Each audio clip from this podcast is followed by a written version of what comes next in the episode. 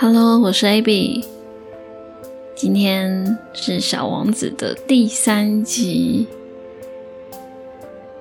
如果你想要看这一集的文字，这一集的 transcript，你可以到我的网站 talktaiwanesemandarin.com，还有在我的 Patreon，你就可以看到这一集的文字稿。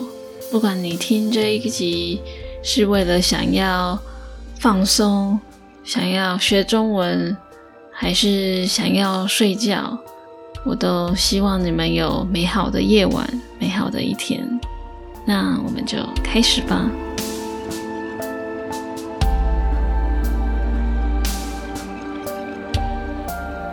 《小王子》第五章。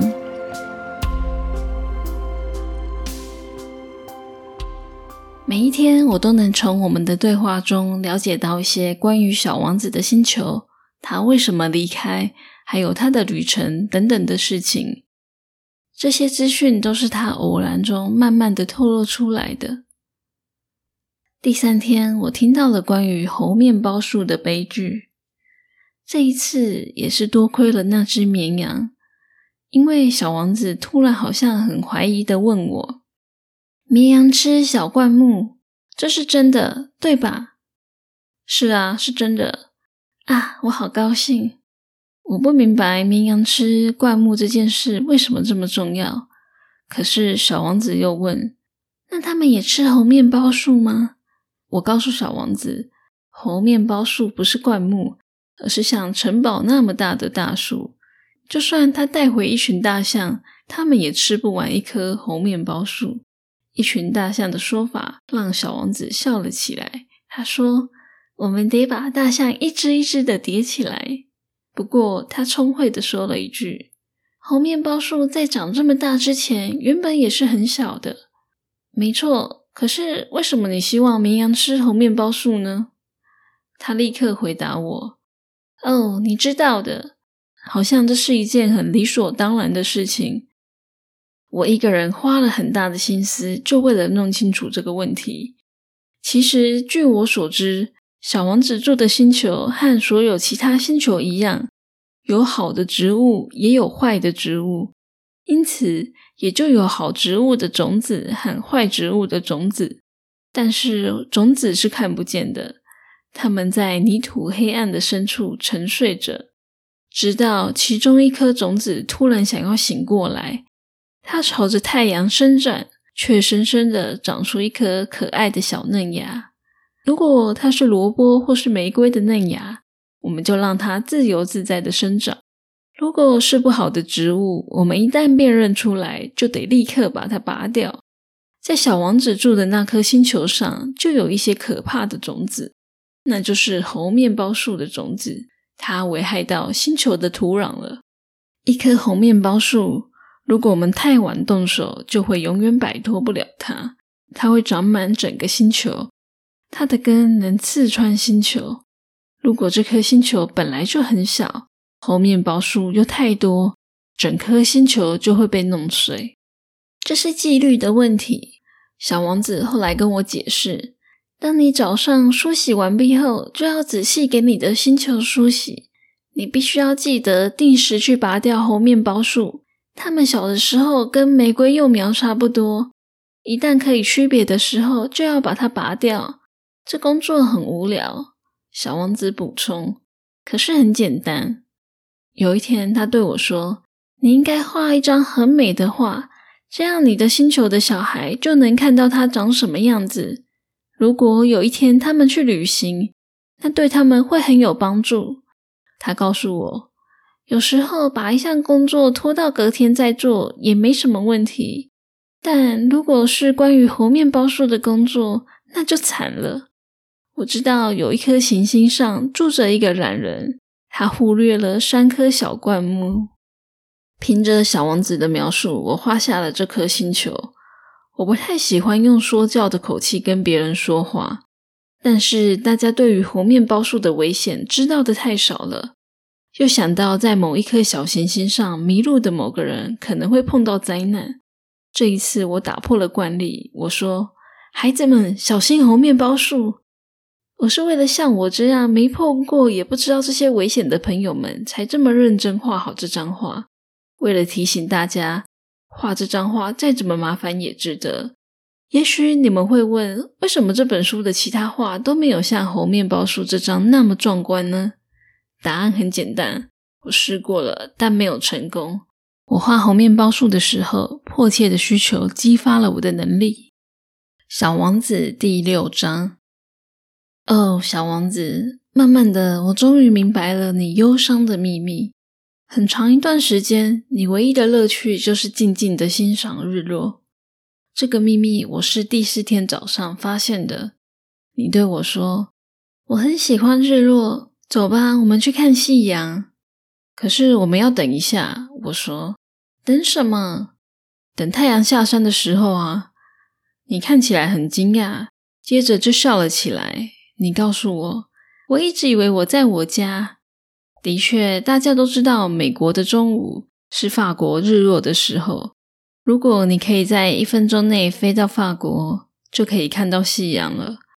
可惜法国太远了，但在小王子的那颗星球上，你只要把你的椅子往旁边挪动几步就行了。你想什么时候看夕阳都可以看到。有一天，我看了四十四次日落。小王子说。过了一会儿，你又说：“你知道，当一个人很悲伤的时候，喜欢看夕阳。”那你看了四十四次日落的那天，是不是很悲伤？我问他，但是小王子没有回答我。小王子第七章第五天，也是多亏了绵羊，我发现了小王子生命中的另一个秘密。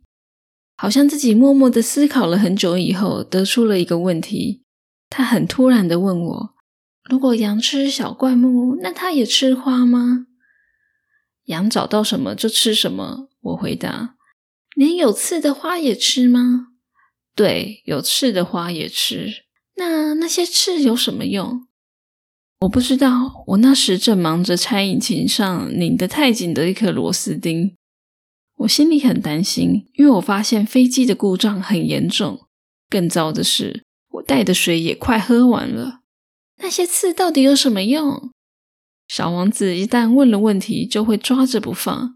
我被那颗螺丝钉搞得很生气，我就随口回答：“刺一点用都没有，花的刺只是恶意。”哦，他沉默了一会之后，又忽然很不满的说：“我不相信你，花很脆弱，很天真，他们尽可能的保护自己，他们认为自己身上的刺很吓人。”我没有回答。那时我正想。如果这颗螺丝钉再不转动的话，我就用锤子敲掉它。小王子又来干扰我的思绪。你真的认为那些花？哦，不，我什么都不相信。我只是想到什么就回答你而已。你没看到我正在忙要紧的事吗？他震惊的看着我。要紧的事？他看我手里拿着锤子，手指沾满了黑黑的油污，俯身在一个他觉得很丑的东西上。你说话就跟那些大人一样，这句话让我有些羞愧。他又继续无情的说着：“你什么都分不清楚，你乱七八糟。”他真的很生气，摇动着脑袋，金色的头发随风飘着。